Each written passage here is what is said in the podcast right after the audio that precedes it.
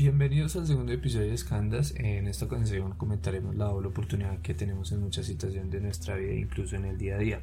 Sin embargo, muchas de esas situaciones las dejamos pasar y por eso hablaré un poco de qué nos impide tomar decisiones aparentemente difíciles y cómo ver ese destino que se postra ante los ojos de forma sutil.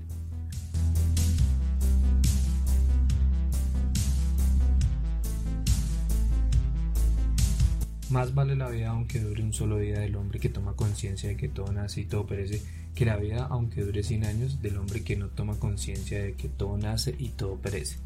Damampada 8.113 Este es un fragmento de uno de los textos budistas del Canon Pali, el Damampada considerado una escritura sagrada y que es atribuida al Buda Gautama. En el transcurso del episodio iremos desglosando el significado de este verso que resulta ser bastante profundo y que está plagado de muchas enseñanzas.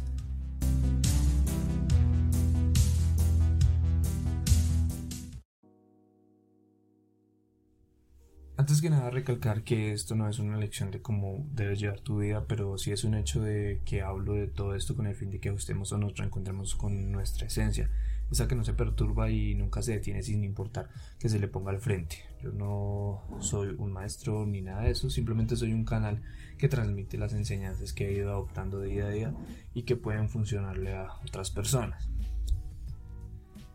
Día a día estamos expuestos a situaciones que pueden brindarnos oportunidades en muchos sentidos. Eh, muchas veces no somos indiferentes a ellas, pero también muchas otras conocemos de su existencia y aún así solemos evadirlas. El miedo y la incertidumbre son dos murallas sumamente altas en lo que se refiere a nuevas situaciones. Somos seres curiosos, pero también muy inseguros la mayoría del tiempo. Cuando se nos presentan nuevas oportunidades, salir de estas zonas de confort a la que hemos estado expuestos termina siendo una tarea muy difícil para muchos sin importar si esta supuesta comodidad eh, camufla todo lo contrario a bienestar. Muchas veces solo nos queremos estar bien con migajas de tranquilidad y ese no es la verdad. Cambiar resulta ser un ciclo intrigante, muchas veces suele ser eh, traer cosas que no sabemos que puede darnos y es una oportunidad de ir a más profundidad o tal vez de aprender algo nuevo. El 50-50 de la vida es eso, precisamente es esa apuesta donde tenemos las mismas oportunidades en cuanto se presenta una nueva situación, como ganar o perder, obtener o no obtener, pero que no siempre diría yo hay un 50% de oportunidades de fallar. En vez de eso podrían ser un 50% de oportunidades de aprender de lo sucedido. En caso pues de no obtener lo que deseamos, siempre hay un factor positivo en algún suceso que suele ser negativo. Eh, resulta difícil arriesgar lo que uno tiene por algo que uno no conoce, ¿no? pero sin embargo la vida es fugaz e incierta y hoy estamos aquí escuchando por ejemplo este podcast y mañana no se sabe. El mañana siempre es ignoto, no importa si uno tiene planeado algo para el otro día o los días posteriores, así como en las oportunidades tenemos el 50-50 de opciones de llegar a lo planeado o quedarnos en el camino. A veces llegamos a lo que planeamos y otras veces no pasa. Entonces, ¿qué objetivo tendría el tener una vida si no nos damos la oportunidad de vivirla como es? con todas sus experiencias, sus caídas y todo lo que a diario nos pasa. Aunque suene duro, la verdad es que muchas personas están vivas pero postradas en una cama a raíz de alguna enfermedad o simplemente están condicionadas a un patrón que los arrastra a una muerte segura. Son muchos los desafortunados factores por los que una persona puede terminar en estas situaciones donde espera básicamente a que la muerte se los lleve y aún así, sin miedo a equivocarme, estoy seguro que desearían tener la oportunidad de vivir.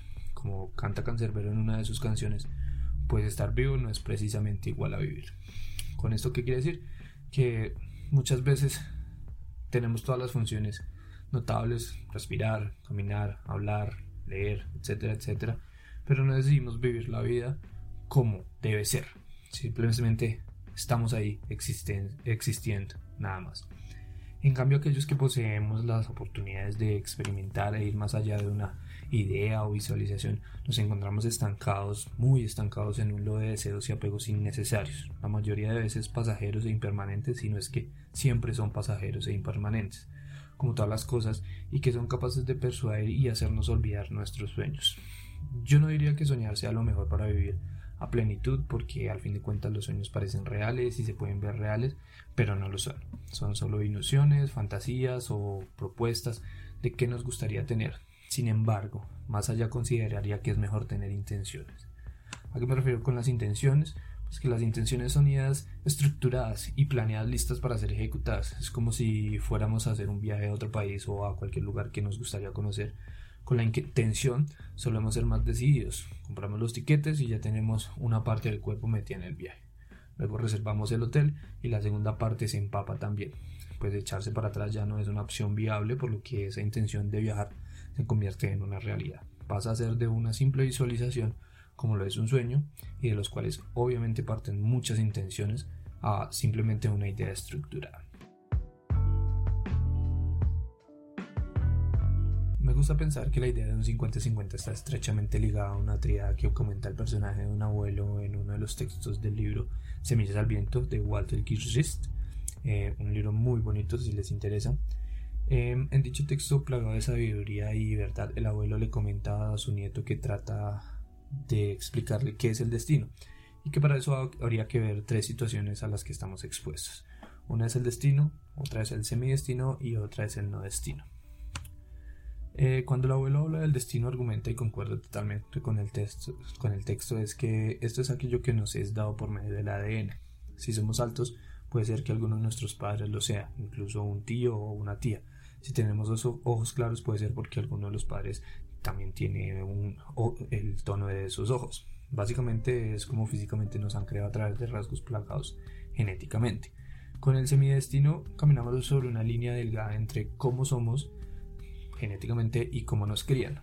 Para entenderlo, crecemos en ciertas culturas que suelen tener distintas costumbres, creencias e ideologías, como explicaba en el episodio número uno, nada especial, que si no lo has escuchado aprovecho para invitarte a que lo hagas para que entiendas el consecutivo de todos estos programas.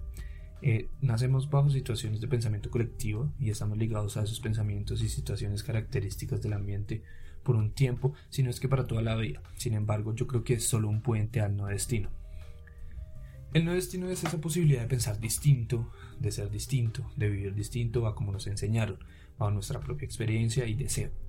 En mi caso, una parte de mi paso de semidestino a no destino, por poner un ejemplo, es que todos mis familiares comen carne. En cambio, yo decidí ser vegetariano. Al principio decidí hacerlo por salud, después hubo una influencia de pues el cariño que le tengo a los animales y otras ideas. También mi familia es creyente en que hay un Dios, sin embargo yo opté por creer que la única divinidad responsable de todo lo que me pasa es yo mismo. De igual forma no quiere decir que porque pensemos diferentes en muchas cosas, yo no los aprecio ni ellos a mí. De eso se trata otra parte de la vida, respetar, escuchar y comprendernos entre nosotros.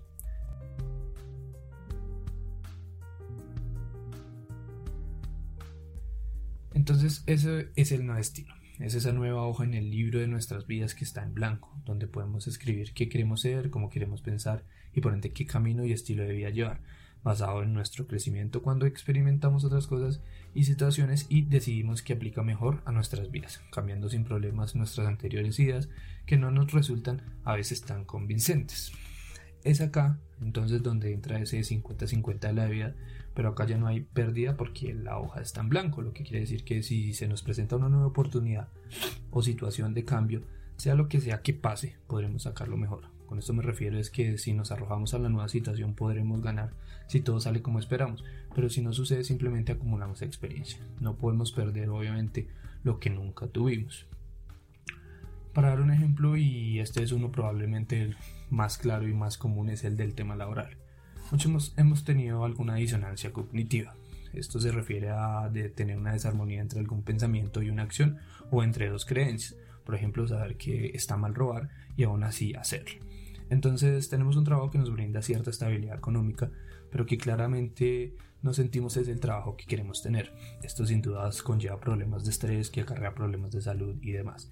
Pero de pronto algún día encontramos una oferta en el trabajo que nos gustaría tener y aún sabiendo qué es lo que queremos, que podría ser lo mejor para nuestras vidas, estamos atados a esa zona de falso confort, frenados por un temor que nos impide ver que ese miedo latente no es más que una simple cortina de humo.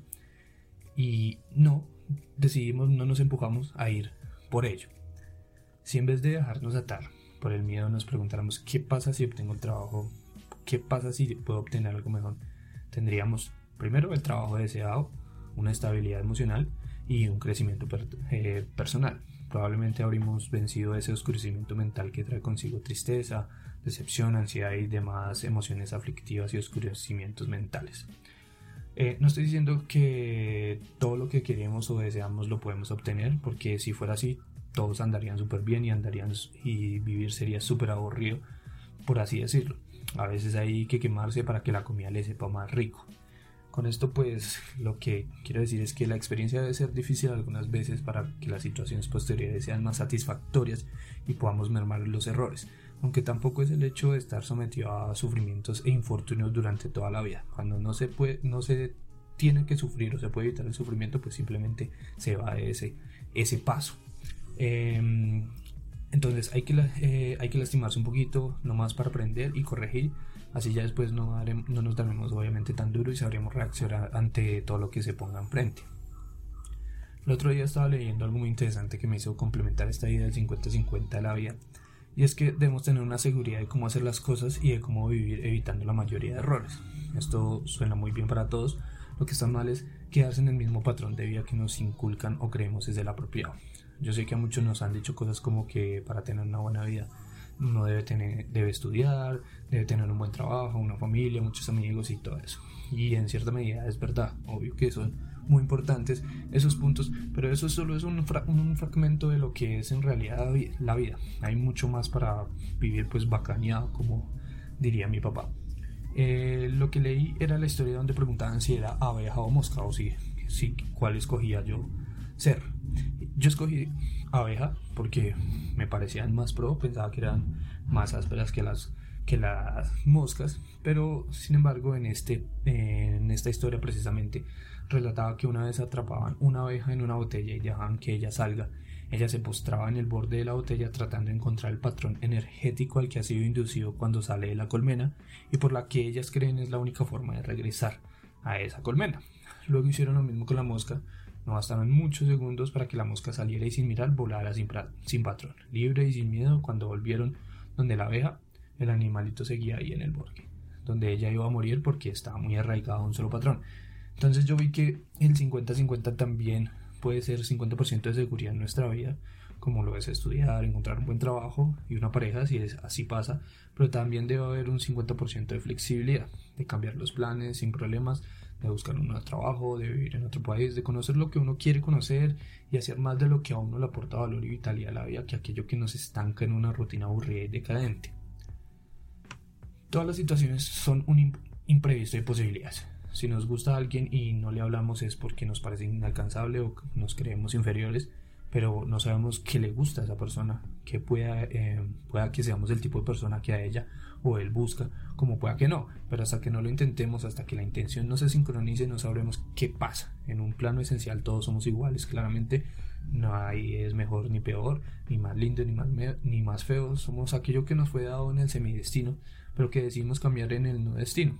Si tú decides ser inferior, lo serás. En cambio, si decides estar a la misma altura, estarás al nivel propuesto. Esa es la diferencia del que se excusa al que complementas, básicamente. Entonces, puede ir uno más allá de un simple patrón. Pase o no pase lo que uno quiera, siempre seguirán apareciendo oportunidades en las que muchas veces uno encaja a la perfección y el hecho es que aunque somos iguales, la sociedad no entiende ese concepto y no podemos simplemente pretender que nos forjen como ellos quieran. Somos responsables de nuestras decisiones y acciones. Como otros nos vean o como otros nos traten será siempre problema de ellos. Lo que nosotros podemos hacer es tomar cartas en el asunto en cómo esas decisiones de ellos nos afecta o nos influye claramente no debería afectarnos negativamente. Entonces, como resumen de este episodio del 50-50 de la vida, siempre tendremos la, la mitad de oportunidades de ganar o perder o de aprender, como ya dije al principio, de asegurar y de cambiar los planes, pero hay que intentar ver el fallo y las GES como una brecha para el crecimiento. No esperar otra oportunidad de algo porque muchas veces no se vuelven a presentar o si se vuelven a presentar no suelen ser de forma sencilla hay que lanzarse a probar de lo nuevo, de lo que nos brinda el día a día, eso sí, si aporta valor y no genera sufrimiento a otras personas. Claro, porque las oportunidades son beneficiosas para nosotros, pero si generan sufrimiento a otros, claramente más adelante nos van a generar también emociones negativas. Debemos vivir con seguridad pero con flexibilidad. Muchas veces no planear es lo mejor porque si no hay planes, todo lo que pase pueden ser nuevas oportunidades, ¿sí? Y uno puede ir cambiando en el trayecto y no esperar mucho en realidad, sino sorprenderse con lo que pase. Obvio sí debemos tener algunos patrones claros de cómo ir por los caminos que deseamos tomar. No dejemos que el miedo nos limite, hay que pasar la muralla y hay que hacer más de eso que sentimos que nos hará vivir con plenitud. Entonces, al final, como dije, desglosamos la frase del Damampada, ¿sí?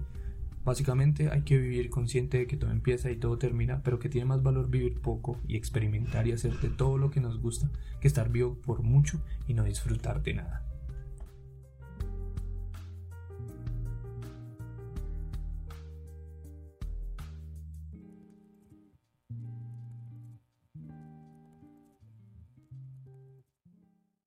Como dije en el episodio anterior, eh, entonces al final intentaré leer un, hábito que nos propone el monje Zen Sumno más uno en su libro El arte de vivir con sencillez, también súper recomendado, que podemos introducir en el día a día para vivir pues en la plenitud de lo simple.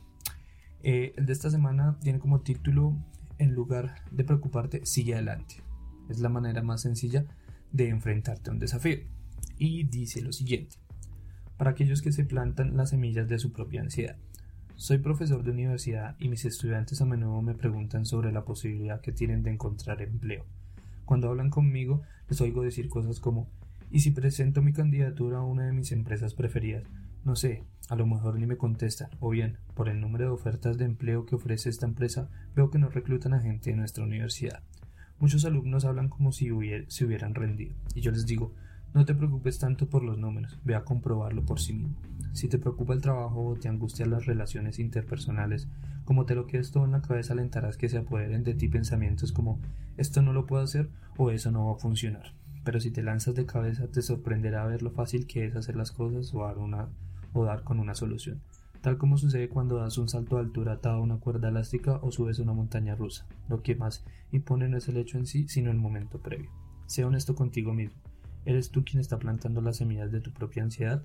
Es malgastar el tiempo perderte en un laberinto que tú solo te has construido. Lo que yo te propongo es lo siguiente, dirige tus energías a la realidad que estás viviendo y ve paso a paso. Entonces, como escucharon, hay que intentar antes de sacar deducciones de que no va a pasar o de que no lo voy a lograr y ya después veremos qué pasa en el transcurso. Hay que intentar y si no sucede, pues seguimos intentando que en algún punto habrá una brecha donde podemos encajar perfectamente. Espero que hayas disfrutado de este episodio y que algo de lo que haya hablado aquí pueda servirte para tener una visión más amplia de cómo estamos llevando cada uno de nuestras vidas. Si te gusta Scandas, no dudes en compartirlo con quien creas pueda interesarle. Y muchas gracias por llegar al final de hoy y nos vemos la otra semana con el episodio. Nos vemos, bueno, nos escuchamos con el episodio número 3 que habla de qué es Scandas. Voy a explicar qué es Scandas y por qué es una experiencia individual. Entonces, cuídate mucho y chao, chao.